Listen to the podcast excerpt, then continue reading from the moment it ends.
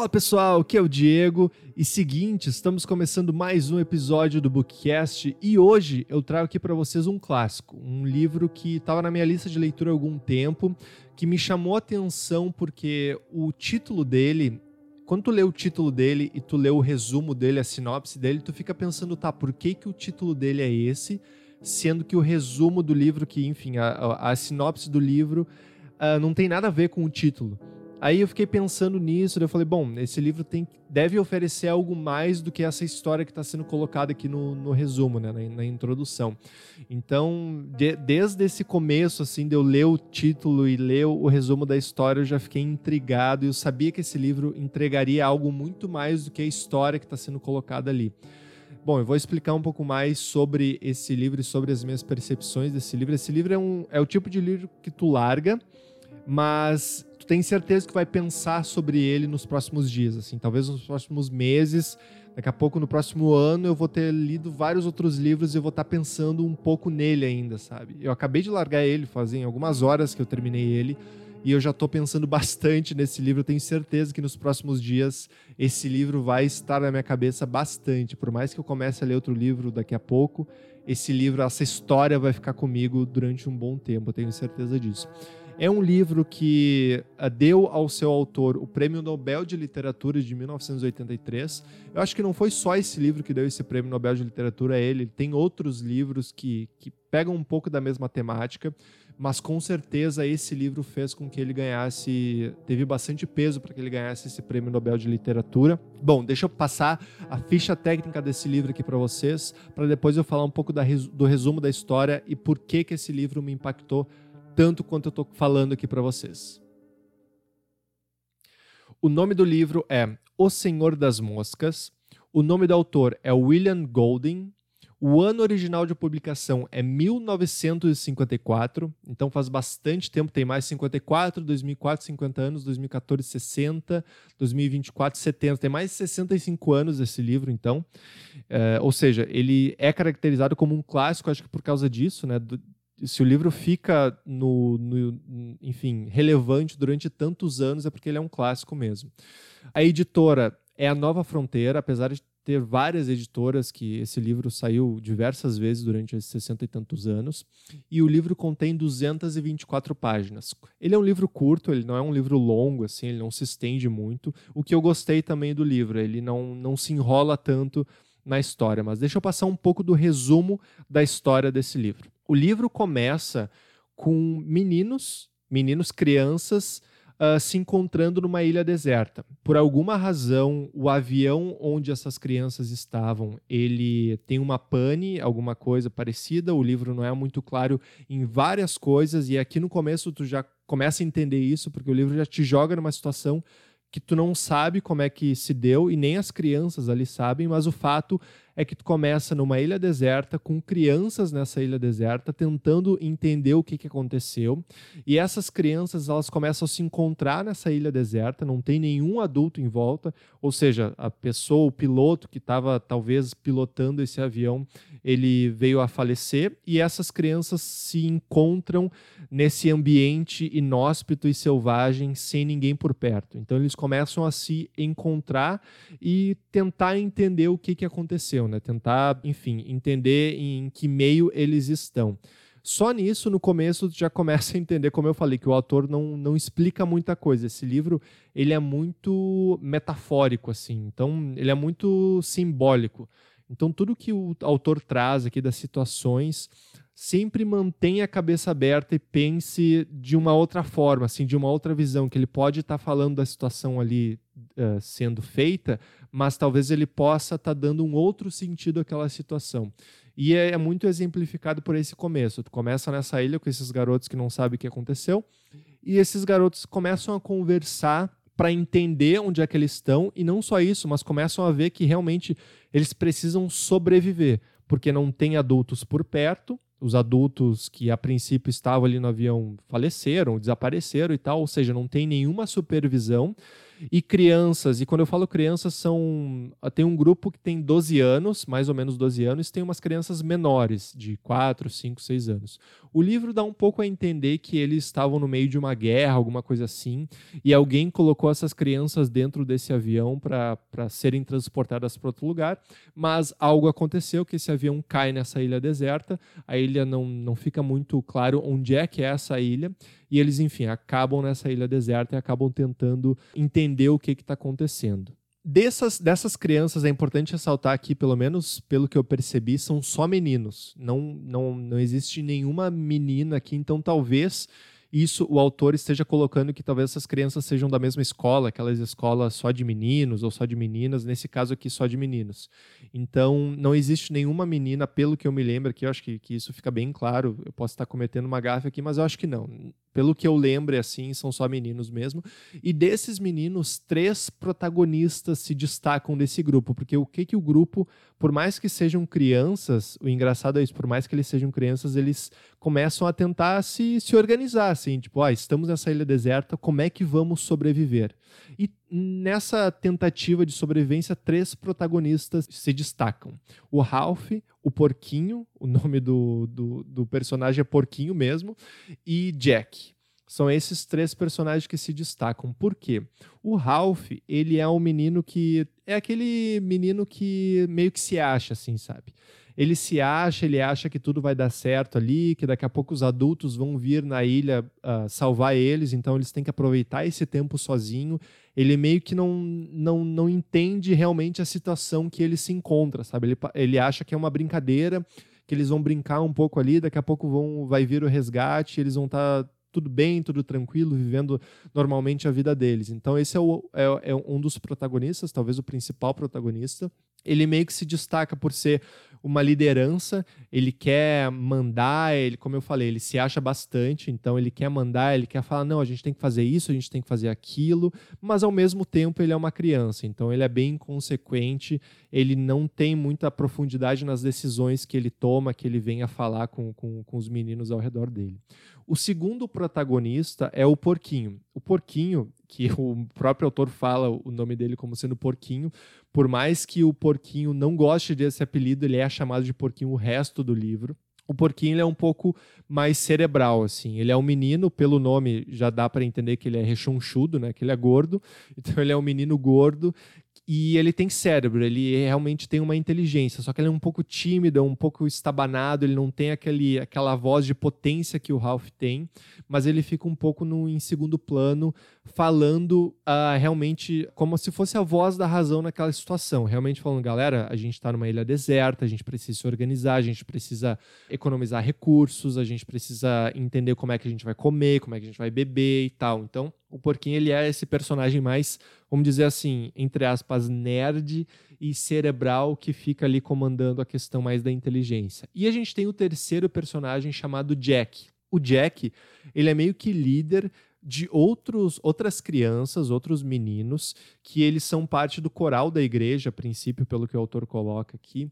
E esse Jack, ele é bem mais agressivo, ele, ele gosta de caçar, então no primeiro momento que ele se vê nessa situação, ele já fala: não, a gente tem que caçar, a gente tem que matar animais para sobreviver. Ele é bem mais autoritário, então ele traz esse lado mais autoritário a vida ali da, da ilha. Então a gente tem o Ralph, que é o, gurizinho que se acha, mas que naturalmente acaba se tornando líder, o Porquinho, que é o mais cerebral, voz da razão, e o Jack, que é o mais caçador, mais agressivo, mais, vamos dizer assim, mais realmente sentimental ali do lado negativo da coisa, sabe? Mais agressivo, mais obscuro da, da do grupo ali. Então eles começam a se organizar. Logo no começo, uh, o Ralph ele, ele, ele pega uma concha ali e fala: não, quem tá com essa concha aqui na mão pode, pode falar, porque é um grupo de bastante. São, são várias crianças, né? Apesar do autor não falar ao certo número de crianças, eu imagino que seja em torno de 20 a 30 crianças que ficaram, ou até mais, que ficaram nessa ilha.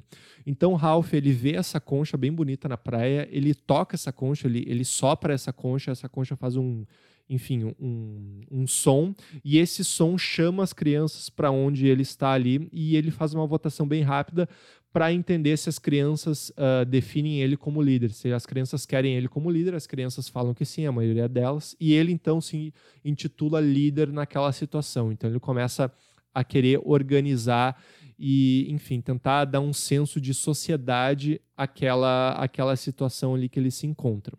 Como eu falei, pra, com esse resumo aqui já dá para entender que existem várias metáforas aqui.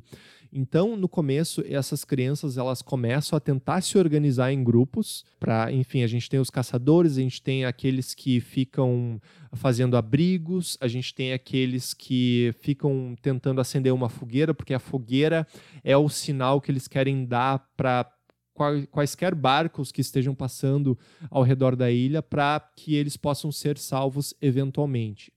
Só que aí o lado selvagem dessas crianças acabam aparecendo. E é bem legal aqui porque o autor usa crianças para essa situação.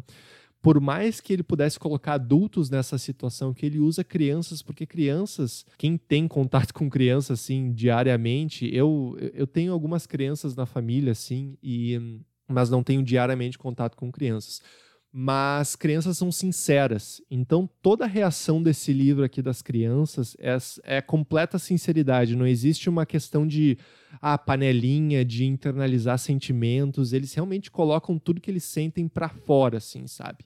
Então, quando o Ralph chama, chama o porquinho de porquinho, o porquinho fala: Porra, não me chama assim, eu não gosto desse apelido, como assim? Não me chama assim, e, e, eventualmente eles começam a brigar, porque afinal de contas eles são crianças ainda, por mais que eles estejam tentando se organizar quanto sociedade. Eles ainda são crianças que eles querem brincar. O Ralph, quando ele fica feliz, ele planta bananeira. Então isso demonstra realmente que aquele grupo ainda ainda são crianças, são aquela idade, vamos dizer assim, honesta e sincera. Apesar de que os sentimentos nem nem sempre são totalmente positivos, eles são sinceros. Então é, é, bem engraçado de ver as reações de imediato que essas crianças têm aqui. E eu acho que o autor quis dar isso ao livro, né? Senão ele colocaria adultos na mesma situação que crianças e talvez o resultado disso seria o mesmo até. Mas como eles são crianças, as reações são bem mais sinceras e diretas. E aí, como eu falei, eles começam a tentar se organizar, só que a selvageria acaba acontecendo, né? Porque o ser humano, no final das contas, o ser humano ainda é um animal. Então, quando eles começam a viver dia após dia, vendo que não estão sendo resgatados, vendo que aquelas que ali na ilha tem uma quantidade considerável de insumos, tem água potável, tem árvores frutíferas, tem porcos nessa ilha que eles podem caçar, por mais que eles tenham esses insumos meio infinitos ali, eles acabam vendo que os abrigos que eles montam ah, não são suficientes, as crianças começam a ter medo do escuro de noite, então eles começam a ficar meio nervosos, assim, ansiosos com aquela situação, porque ninguém vem, nenhum adulto vem resgatar eles, então a coisa começa a ficar bem cabulosa, assim, no, no decorrer das páginas, né? A galera, eu vi umas reviews, tem gente que fala que essa situação é parecida com o que a gente encontra em escolas públicas do Brasil. Eu estudei em escola pública da minha primeira série ao segundo ano, então 10 anos de escola pública, e eu vi cada coisa em escola pública e realmente assim, parece que a escola pública na maioria das vezes não tem adulto supervisionando, uh, pelo menos dentro, uh, fora da sala de aula, tu pode fazer o que tu quiser e até dentro da sala de aula, em algumas situações eu lembro assim que eu fico pensando, bah, como é que os professores deixaram isso acontecer, sabe? Uma vez eu lembro de um amigo meu, um amigo um colega meu, acho que estava na quarta, quinta série, a gente estava no recreio, daqui a pouco a gente voltou para dentro da sala de aula, ele estava com uma pomba na, em cima da mesa dele. Falou, não, eu trouxe essa pomba de estimação aqui que eu achei na rua, ela vai ficar aqui durante a aula. Aí a professora olhou para aquilo e eu pensei, bah, a professora vai meio que expulsar ele da sala. A professora olhou para aquilo e falou: Bom, galera, seguindo a matéria de antes do recreio, tipo, ela não, não, não deu bola porque tinha uma pomba dentro da sala de aula e que tinha um aluno dela acariciando essa pomba, sabe? São coisas meio uh, esdrúxulas e bizarras que acontecem na escola pública que, que quando eu vi uma pessoa falando ah, esses, essa situação do Senhor das Moscas, crianças sem supervisão numa ilha deserta, nada mais é do que uma escola pública brasileira. Meio triste falar isso, mas realmente eu tive que, que ver algumas, alguma realidade nesse, nesse, nesse comentário. Aí, esse é a base geral da história. Eles começam a se desenvolver, começam a tentar caçar porcos e começa a haver uma disruptura de liderança. O Ralph, ele começa a não se dar muito bem com o Jack, porque o Jack, como eu falei, é aquele cara, aquele guri que quer caçar, aquele guri mais violento, aquele menino que resolve tudo na porrada. E o Ralph começa a, por mais que ele se achasse, que ele se ache bastante, que ele ache, se ache o maioral, ele começa a tentar colocar um pouco de razão nas opiniões dele, muito porque o porquinho começa a, a soprar no ouvido dele assim, Ralph, não faz isso, isso daí não é legal. Ralph, vai por aqui, não vai por ali. Então começa a haver uma disruptura dentro dessas crianças com o Jack meio que montando uma tribo dele e o Ralph montando a tribo dele. Então essas duas tribos acabam meio que se dividindo e meio que fazendo até um, um, uma briga entre eles em certos momentos do livro. Então isso também mostra como a sociedade é, né? Por mais que não, não haja nenhuma uh, estrutura de sociedade ali naquela ilha, as crianças acabam criando isso e acabam criando desavenças com base nas personalidades que estão sendo colocadas ali na, ali na ilha. O que é bem legal também de ver. Achei bem bacana que o autor trouxe isso dessa sociedade tentando se encontrar ali no meio dessas crianças. Eu lembrei muito, ao ler esse livro, eu lembrei muito do livro A Dança da Morte, do Stephen King. Esse livro eu já li, eu não trouxe aqui ainda no Bookcast, eu quero reler ele e trazer que ele é um livro bem grande, ele tem 1.200 páginas, se eu não me engano, a última edição dele. E ele conta a história de um vírus, olha, semelhança com a nossa vida real, né? Ele conta a história que um vírus veio, o Capitão Viajante, se eu não me engano o nome do vírus, e ele simplesmente dizimou a sociedade, somente 2% da população sobreviveu.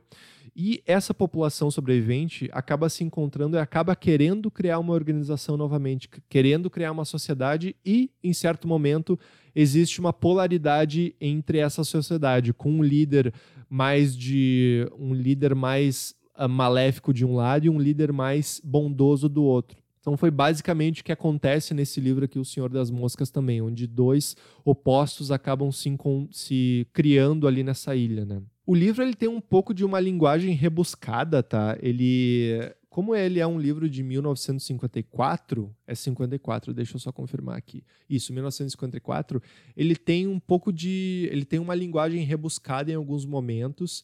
São linguagens que eu acho que deixam muito uh, ah, para o leitor interpretar elas. Então, é, é, é, em certos momentos fica até maçante, mas em outros momentos abre realmente a tua cabeça para uma, uma imaginação bem forte que tu possa ter da paisagem que eles estão, no momento que eles estão.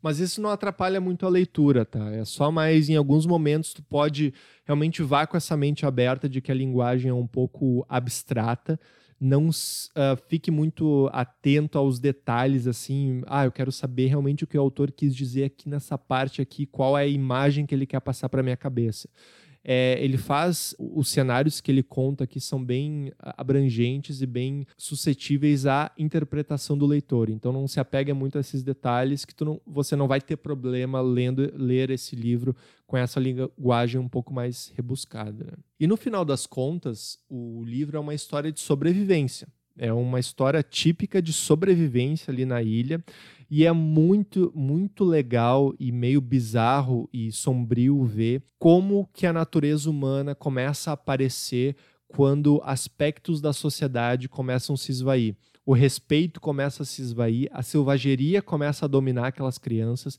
As crianças, como eu falei, tem a, a parte que, que caça, que vai atrás dos animais. Eles começam a ser hostis com eles mesmos, com as, com as crianças mesmo ali do grupo, eles começam a ser hostis entre elas. A selvageria começa a tomar conta, vem num crescente assim o livro, mostrando a natureza humana se, enfim, se, se, se elucidando ali, se transformando e no final das contas, eu não quero contar o final aqui, não quero contar nem como o, o, o, esse título, O Senhor das Moscas, é relacionado a essa situação. Na verdade, é, essa, essa parte onde o livro mostra o Senhor das Moscas é muito foda. É muito sombria, é muito aterrorizante, assim. E é muito louco ver a, natureza humana se transformando dessa forma. E a, o título, pelo que eu dei uma pesquisada, o título do Senhor das Moscas, em alguma língua significa Beuzebu, que é o, o deu o diabo da ah, acho que é do orgulho, alguma coisa assim. Enfim, tem uma conotação bem negativa. E começa a relacionar o Senhor das Moscas com essa situação porque a natureza, a natureza humana começa a florescer ali entre essas crianças no final das contas, elas se tornam selvagens umas com as outras, uh, começam a começam uma caça entre si e, e é muito louco. É, e eu não estou dando nenhum spoiler aqui, eu só estou querendo que incentivar você a ler esse livro realmente e a tirar suas próprias conclusões, porque esse é um dos livros que uh, não existe uma interpretação correta. Existe a interpretação que tu vai consumir aquilo e com os seus botões, com a sua percepção, com o seu histórico de vida, tu vai definir o que, que aconteceu para essas crianças se transformarem no que elas se transformam ao final das contas. E é muito louco porque lendo esse livro, tu pensa, ah, Diego, mas claro, elas, as crianças, o autor coloca as crianças em uma situação muito crítica, numa ilha deserta, precisando sobreviver. É claro que eles vão virar selvagens, é claro que eles vão tirar o aspecto da sociedade e vão começar a realmente ser como se fossem animais. Só que aí eu te digo uma coisa: olha o cenário que a gente. Lembre-se do cenário lá do começo da pandemia, te lembra? Onde no começo da pandemia ninguém sabia o que estava acontecendo, não se sabia se precisava usar máscara, se não precisava, que tipo de vírus era. Você se lembra o que, aconteceu no começo da pandemia, quando nenhum ser humano sabia o que iria acontecer? Onde o modo de sobrevivência começou a aflorar nos seres humanos, o que, que as pessoas começaram a fazer? Começaram a ir no supermercado, começaram a estocar papel higiênico, sem nem dar bola se a outra pessoa indo no supermercado teria esses insumos. Então, o papel higiênico foi meio que um exemplo, tipo, pessoas indo no mercado e abarrotando o seu carro de papel higiênico, tirando todo o papel higiênico do mercado, porque elas não sabiam o que aconteceria nos próximos dias, não, saber, não sabiam se haveria um outro lockdown, não sabiam se esse vírus iria consumir a família dele, não sabiam o que, que aconteceria e sem dar bola para a sociedade onde a pessoa se encontrava, ela ia no mercado e pegava todas as máscaras, pegava todos os papéis higiênicos, pegavam as carnes, pegavam os arroz, até que os supermercados começaram, a sociedade começou a se impor e falar, galera, pega só dois papéis higiênicos por vez, porque se tu deixa na mão do ser humano num momento de, de sobrevivência mesmo, ele acaba trazendo o lado selvagem dele. Ele não, não, ele não se importa se a outra pessoa não vai ter os insumos que ele está trazendo para casa dele, sendo que só duas, três pessoas moram na casa dele. Só que ele está num instinto tanto tão de sobrevivente que ele, ele acha que ele precisa estocar aquilo, ele começa a ver outras pessoas estocando comida, ele fica pensando, bah, quando eu achar comida, quando eu achar insumos, eu tenho que estocar o máximo possível, porque se outro lockdown acontecer, eu não vou conseguir sair de casa, eu não vou conseguir sobreviver. Então tu não precisa ir muito longe para entender que o ser humano, no final das contas, é selvagem. Tu tira a máscara da sociedade do ser humano e ele acaba se tornando um animal. Então tu não precisa colocar seres humanos, e aqui a gente está falando de crianças, não precisa colocar crianças dentro de uma ilha deserta para entender o quão selvagem o ser humano pode se transformar. É só tu jogar uma pandemia na sociedade que sim, é difícil, é um momento complicado, a gente não sabia o que estava acontecendo, mas é só tu jogar essa pandemia na sociedade que a sociedade começa a se dividir e o ser humano começa a pensar em cada um por si, e o ser humano, sem saber o que vai acontecer no futuro, começa a pensar mais em si do que nas outras pessoas e o lado selvagem começa a florar. Então, eu coloquei lá no meu Instagram que se, se você não perdeu a fé na humanidade ainda, Uh, não leia esse livro, porque se você ler esse livro, você vai meio que perder a fé na humanidade. E é muito legal, porque. É muito legal, não, é muito bizarro, porque o autor, William Golding, ele hum, lutou na Segunda Guerra Mundial. Ele, ele, ele é era do exército britânico, se eu não me engano. Enfim, ele viveu nas trincheiras lá da Segunda Guerra Mundial. E ali, eu imagino que, vendo soldados sendo mortos ali por outros soldados, ali ele viu a essência selvagem do ser humano. E aí, quando ele voltou para da guerra, ele era professor também, ele meio que colocou isso em uma história, que é essa história O Senhor das Moscas. Então, a genialidade que o William teve aqui de colocar como o, a selvageria do ser humano aflorece em situações de perigo é, é, muito grande. assim. Por isso que ele ganhou o Prêmio Nobel de Literatura, por isso que é um clássico, por isso eu, sempre que eu falo de clássico aqui, eu falo, por exemplo, esse livro foi escrito em 1954 e em 2021 uma pessoa do sul do Brasil, aqui do Rio Grande do Sul, está lendo esse livro. Isso quer dizer que a história realmente perdurou por algum motivo. E esse motivo é tudo isso que eu falei para vocês, essa, essas interpretações que a gente pode ter desse livro, que realmente fazem desse livro uma obra-prima. Como eu falei, eu tenho certeza que esse livro vai estar na minha mente nos próximos dias, nos próximos meses, talvez. Eu vou ler outros livros e vou voltar a, a, pensar nesse livro, O Senhor das Moscas. O final dele é muito horripilante, muito bizarro. Tem aventura no final, tem aventura no meio do livro também. O começo do livro, como eu falei, você pode pensar que é um pouco maçante, porque tem muitas metáforas, é a ilha deserta, é as crianças tentando se organizar, é as crianças ainda sendo crianças, então brincando na água, brincando de esconder, de correr, de plantar bananeira, mas ao mesmo tempo elas precisam se organizar quanto sociedade para sobreviver. Mas aí começa, o tempo começa a passar, ninguém começa a resgatar elas, começam a ficar mais enraivecidas, mais nervosas, e aí a selvageria do ser humano acaba aparecendo. E como eu falei aqui, eu lembrei bastante lendo esse livro do começo da pandemia, né? Como o ser humano, sem saber o que vai ocorrer no futuro, acaba pensando muito em si. Aí tu fala, não, Diego, mas tu está generalizando, Diego, tu tá, você está generalizando. Não viu aquelas imagens de pessoas cantando na sacada e esperança e tal? Claro, fecho contigo, mas também houve imagens de pessoas estocando papel higiênico pra, com medo do dia de amanhã e sem pensar no próximo.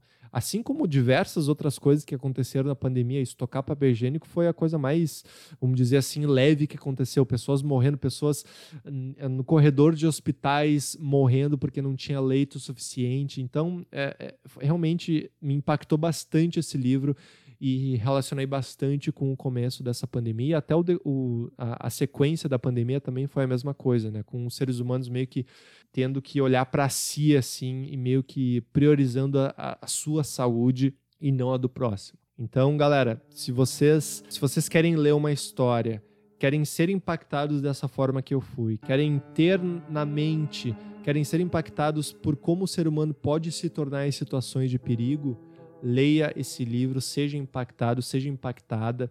Se você quer ler um livro feliz, uma história feliz, um final feliz, não leia esse livro, porque esse livro vai te deixar bem na bad, assim, vai te dar uma, uma depressão assim referente à, à natureza humana mas eu super indico para quem quer entender mais, enfim, de como o ser humano pode ser tão filha da puta às vezes, sabe? Desculpa a palavra aqui, mas como o ser humano pode ser tão individualista como o que acontece nesse livro aqui. Tá certo, galera? Muito obrigado por ouvirem mais um episódio do Bookcast. Espero que vocês tenham gostado e até a próxima, até o próximo episódio. Tchau, tchau.